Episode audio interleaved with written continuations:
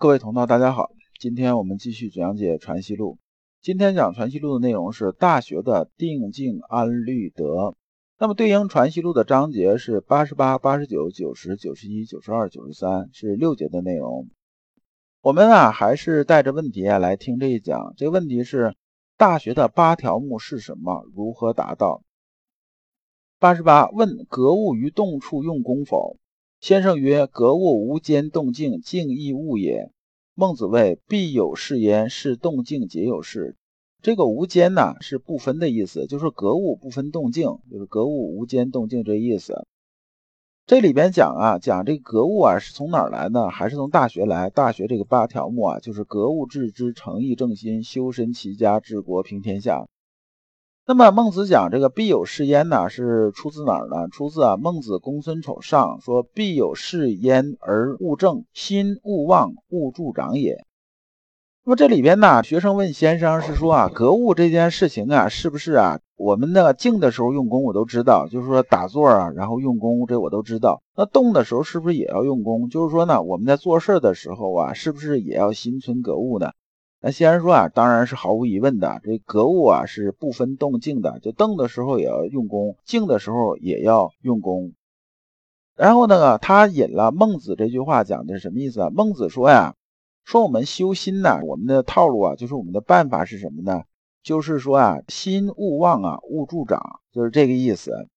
说动静的时候啊，我们是都要关注的。这个就像我们上节讲那个案例一样。就是说，对于啊这个种庄稼这个样子，就我们把这种子种下去的时候吧，我们要做什么呢？要勿忘勿助啊！勿忘啊，就是说你不要忘记去照顾它，就是说该施肥的时候施肥，该浇水的时候浇水，该做什么的时候做什么，该除虫的时候除虫嘛，该做什么的时候做什么。然后呢，这个勿助呢，就是说啊，你不要啊说，哎呀，我要急于求成啊，我要画蛇添足的去干扰它正常这种生长。就是所谓揠苗助长嘛，然后呢，你就好好的做好你的本分的这种事情，等着它慢慢长起来。就是说，谋事在人，成事在天，这意思。就说我们一步一个脚印往前走，然后呢，等着量变到质变，而不用帮着他去怎么样怎么样。所以啊，我们修心的时候是动静啊，动的时候和静的时候啊，都要不间断的去用功的。我讲句题外话呀，就是原来老刘看那曾国藩的集子啊，曾国藩讲过一句话，说湘军呐不怕打仗，也不怕日常这种操练，怕呢就怕闲下来，就是打仗的时候不怕，操练的时候也不怕，一闲下来啊，这帮人呢就开始什么呢？就闲来生事啊，这时候就开始啊，就是搞出一些破事来，惹是生非啊，捅出篓子，往往啊比打仗的时候还麻烦。那么军队是这样，我们人心也这样。你看，我们平常做事情的时候，比如说上班的时候啊，我们说啊，你的日子好像过得很充实啊。这一天呢，两眼一睁啊，一直忙到这个晚上啊，下班回家，回家呢就又是做饭、收拾东西、带孩子、弄家务啊，杂七杂八的。然后一看表，哎呦，晚上十一点了，这赶紧得睡觉，明天还要上班。我们这时候反而啊，你不是那么很闹心呐，就是心里边那种杂念呢，反而啊不会特别多。但是，一旦你什么事儿都没有的时候，就是放假的时候一放，好嘛，国庆放八天假，你在家里一待着，然后又什么事儿没有，你呀在里边看会儿电视，看着也烦；玩会儿游戏，玩游戏也烦，烦的人就抓心挠肝的，没准就搞出一些别的一些事儿。所以说呢，我们静的时候打打坐啊，修修心呐，静静心是在格物，在修身；忙的时候嘛，也是这样子的啊。这是一句题外话了。八十九。功夫难处，全在格物致知上。即此诚意之事，意即成，大断心意自正，身意自修。但正心修身，功夫亦各有用力处。修身是已发边，正心是未发边。就是说，他是讲是两边，修身呢是已发的，正心呢是还没发。然后心正则中，身修则和。这里边讲这个中和啊，就是之前我们讲那个中和之道啊，就《中庸》里面讲的中和之道。因为以前讲的比较多了，这里边呢就不再重复的再去讲。那么里边讲这个诚意啊，就是这个意诚啊，诚意。那么这个诚啊是说什么呢？你可以理解成啊，君子有成人之美啊，我们心里头有这个诚啊，就是说时时刻刻在想着什么呢？想着让别人呐成就啊，心有心态。这个意呢和这心呢是有点区别。这个意啊是说啊心里边发出来这种行的这一个部分，就是发出来这一部分。那么这里边呢，我们可以把正心呢理解成什么呢？正心呢是没有发出来啊这种行动，修身呢是已发出来这种行动，这点区别。这段呢用白话来讲，就是先生说什么意思呢？先生说啊，我们其实啊整个修身这件事情，就是说圣学这件事情啊，难度全在哪儿啊？全在这个格物致知上。格物致知里边先讲着，我们讲诚意正心，格物致知。那么讲一讲格物呢，就得讲诚意。那诚意是干嘛呢？诚意就是说啊，我们心呢先放正，然后啊把这个成人之美这种意向的东西啊，它发出去，然后在这上面做事情，就是格物嘛，这行动出去。那么修身呢，就是说我们讲这个正心呢，先讲这个正心呢，诚意。这正心就是什么呢？正心就是我们在行动之前呢，我们这心呢一定要放正。那么修身呢，就是说别人看我们修身也好，还是自己我们修身也好，就是我们发出那行动。九十自格物致知治平天下，是说啊，《大学》里边八条目啊，诚意正心，格物致知，修身齐家治国平天下。从格物到平天下这一节啊，那么只有什么呢？知是一个明明德，随亲民亦明明德是。先生讲的意思是说呢，明明德，明德这两个字啊，就是心里边呢，我们到不到至善和良知啊这种程度。那么明呢，是我们自身的心体明，这是对内的。亲民这件事情呢，很明显呢是什么呢？亲民亲民呢，他至少得有俩人才能谈到亲，对不对？一个人你没法亲的。所以它是指外放这种行为。随亲民亦明明德是，是说啊，亲民和明明德实际上是一件事儿。亲民是我们明明德这外放，那么明德呢，就是说我们心之德，就是人呐，就是我们心存良知，就是这么人。那么仁者以天地万物为一体啊，天地万物之德是什么呢？就是说天地之大德谓之生生不息呀。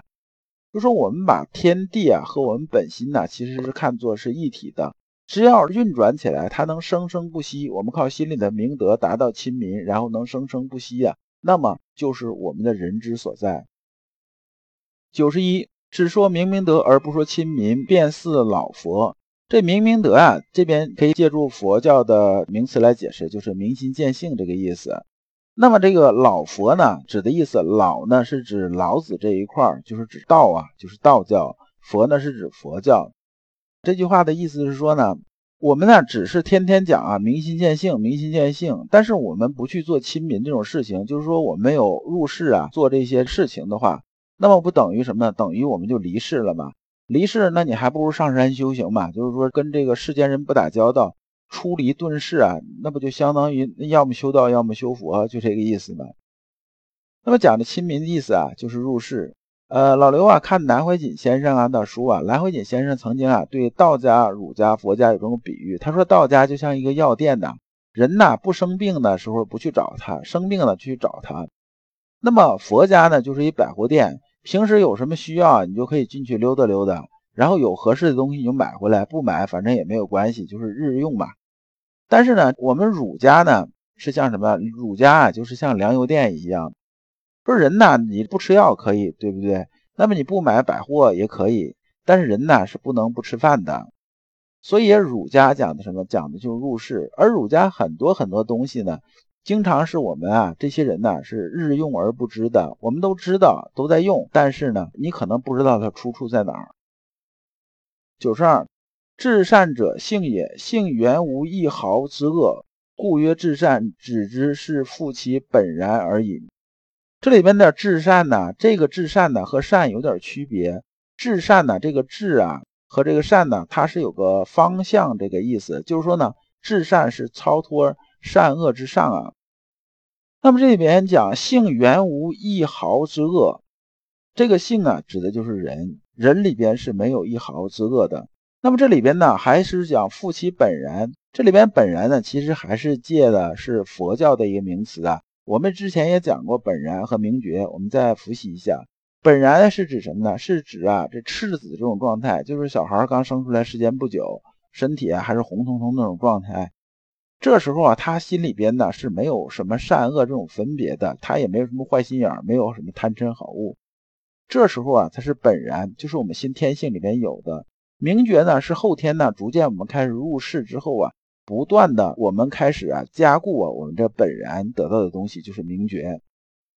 那么之前咱们举过这么一个例子啊，老刘再复述一下，就是本然呢就相当于你电脑里边呢买这么一个杀毒软件，买了它是自带病毒库的。但是你想等到了后天的时候，你又用了多长时间之后，它还是能好好的杀毒呢？你就得不断的升级它的病毒库，升级这病毒库啊，这个事情就是名爵。九十三，九十三这部分呢，还是陆程问先生啊，就是关于啊大学里边知止而后有定，定而后能静，静而后能安，安而后能虑，虑而后能得啊，讲的他这种心得体会。那么这里边呢，如果还是用已经解经这种方式，或者全是用字面解释的时候，大家听着会很累。特别是大家如果没有什么四书这种功底儿，那么老刘还是用白话讲。这里边呢，先生讲说啊，你路程讲的吧，大略意思就大概是这样子。那么真正的心学理解是什么样子呢？他说啊，知止而后有定啊，这个知啊是是心之所觉为知啊，就是我们心里的感受得到啊，这个东西啊就是知。比如说，我们手伸出去之后啊，我们一下子碰到一个热水瓶，我们感觉到被烫了，这是一个知觉。我拿眼睛这余光一扫，一看，哇，那边有个美女，我心里头想，那边是有个美女，这就是知觉到了，就是身之所觉即为知，就这个意思，这是知。止呢，是知是止于至善为止，就说呢。吃这个东西啊，载到我心体里边，就是止于至善，达到它的场所里边了，腔子里面了，这就是为止，就是知到这个东西止掉了。就像啊，我往瓶子里面倒水，是不是？我停止倒水了，那么这个瓶子里边水啊，它是不是就是已经不再增加了，对吧？这种状态呢，你可以理解成它为止。止呢，并不表示说这个水它不动了，它可能水啊还在动，就是你刚倒完了，它水可能还在悬着，是不是？这时候啊，它就要止了。定呢是不外求谓之定，就定了。这时候我这不需要去外求了，那么这就是定了。静呢就是思欲克去谓之静，就相当于啊这个水啊不外求的时候就是什么？就是定的时候，就说这个水啊它已经完全不动了，水已经静下来了，这是定了。静的状态是指什么？静的状态是说啊这水啊它里边是有杂质的，是不是？那么水啊往这一放的时候，杂质就开始沉淀，沉淀完了它是不是分层啊？下边是有沙子啊。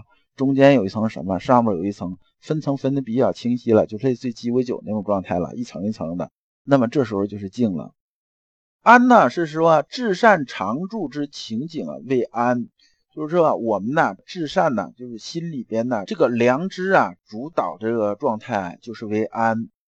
最后呢律是说意之所发无不重天理谓之律，这律的意思是说呢。我这边这些东西全都定下来之后啊，就是已经安了。那么我心里这个良知开始主导了，主导这时候我开始发出去，是不是啊？它符合中和这种道理。这时候就是我们要虑的过程。德呢，最后就是说至善和无心呢，是不是一体？如果是一体，就为德。我们这一讲到这里就结束了。我们下一讲讲墨子兼爱的不妥之处。感谢诸君。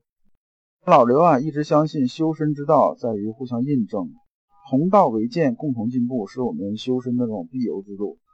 如果啊，诸位同道对老刘分享的内容比较感兴趣，愿意一起交流、聆听更多的分享，可以通过专辑介绍里面的联系方式联系老刘。今天的内容就到此结束，再次感谢诸君。